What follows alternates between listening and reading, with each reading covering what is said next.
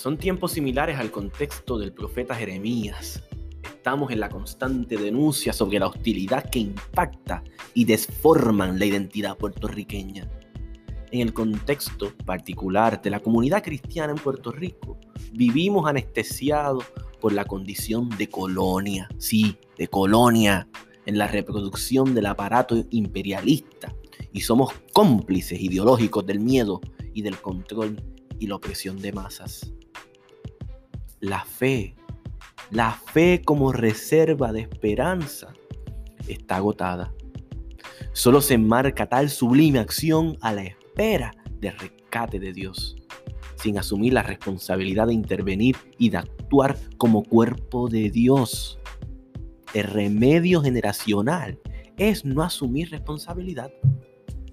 Hemos estado sumergidos en la indiferencia con la condición de este pueblo un pueblo que no examina su memoria histórica por la lucha generacional que se lleva sosteniendo desde el principio histórico de este país.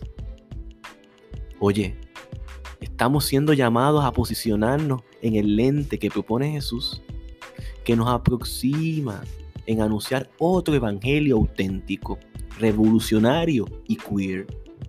La libertad radical de la fuerza del amor puro. Ese que nos obliga a proponer otra realidad posible.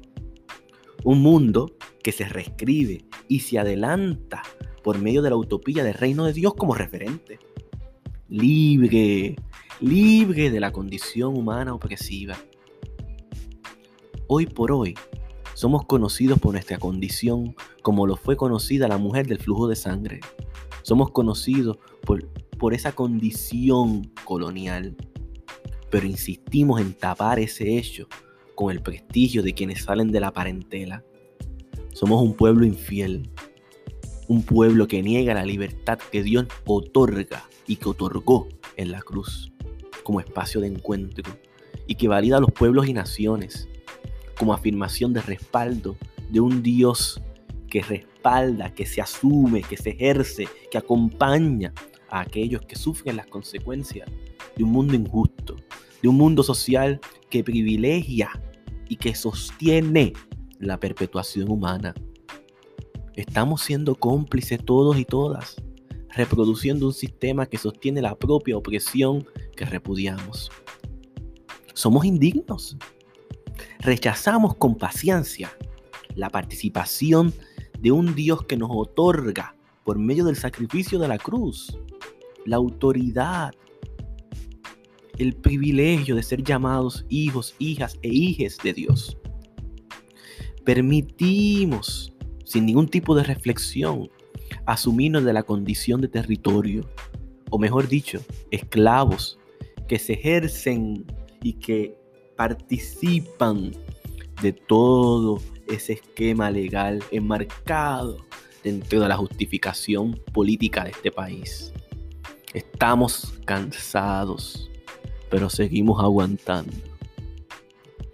Puerto Rico, tú, yo, nosotros, tenemos que recordar nuestra juventud y no la juventud física de este cuerpo que me lleva, sino la juventud de toda la memoria histórica y del amor fervociente, del amor que emana, que crece, que florece y que floreció en muchos personajes importantes de este país. Y que también floreció dentro de nuestro profeta criollo, Pedro Albizus Campos. Estamos siendo llamados a la conversión, a una conversión distinta, una que, que toca los corazones y que propone nuevos ojos, aquella que nos afirma como pueblo y que propone la restauración del alivio del beso de Dios. Amén.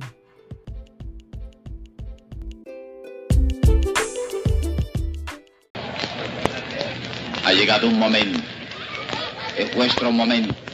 Esta generación nuestra tiene un inmenso privilegio.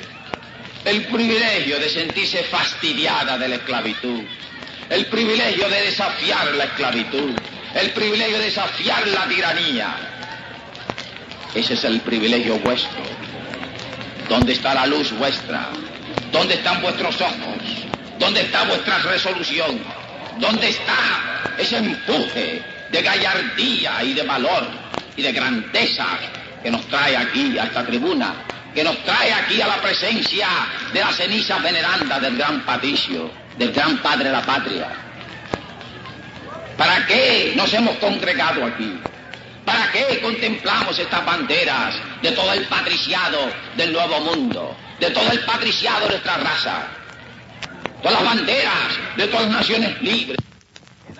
de la trascendencia espiritual de nuestro pueblo que nos lleva a ser la vanguardia de la gran civilización del cristianismo en la tierra. ¿Cómo renunciar a nuestra grandeza? ¿Por qué sepultarnos en un mundo de inmundicias, en un mundo de codicias materiales, en un mundo de sobornos, en un mundo de esclavos? ¿Por qué no se levanta ese pueblo a la grandeza que le llamó el padre la patria? ¿Dónde estamos? Estamos en Cabo Rojo. Aquí, como dijo el gran poeta hace un instante, se estremeció la tierra para que surgiera de ella un pétalo, para que surgiera de ella un capullo, un capullo que debía ser la flor preciosa del alma más grande de la patria, del alma de Betance. ¿Dónde están los corazones aquí? ¿Dónde están los grandes de este pueblo? ¿Dónde están las hijas grandes de este pueblo que podían ser la Virgen de Betance? Porque en él corrió riesgo de su prisión, corrió riesgo de la muerte, para que ella, sus restos, vinieran aquí a ser sepultados aquí, a fecundar con su espíritu nuestros corazones y nuestras memorias y nuestra resolución para ser dignos de la mirada de una gran mujer nacida en nuestra patria. ¿Dónde están los hombres de Puerto Rico que toleran toda su humillación sobre sus mujeres y sobre sus hijos?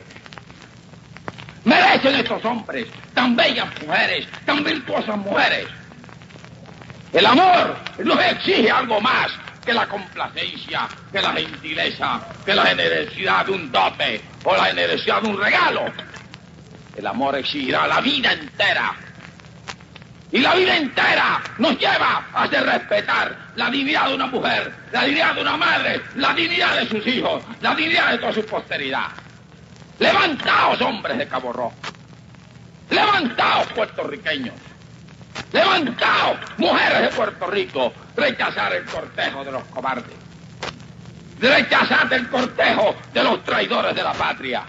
Los que no aman la patria son indignos de la mirada dulce de una gran mujer nacida en la tierra.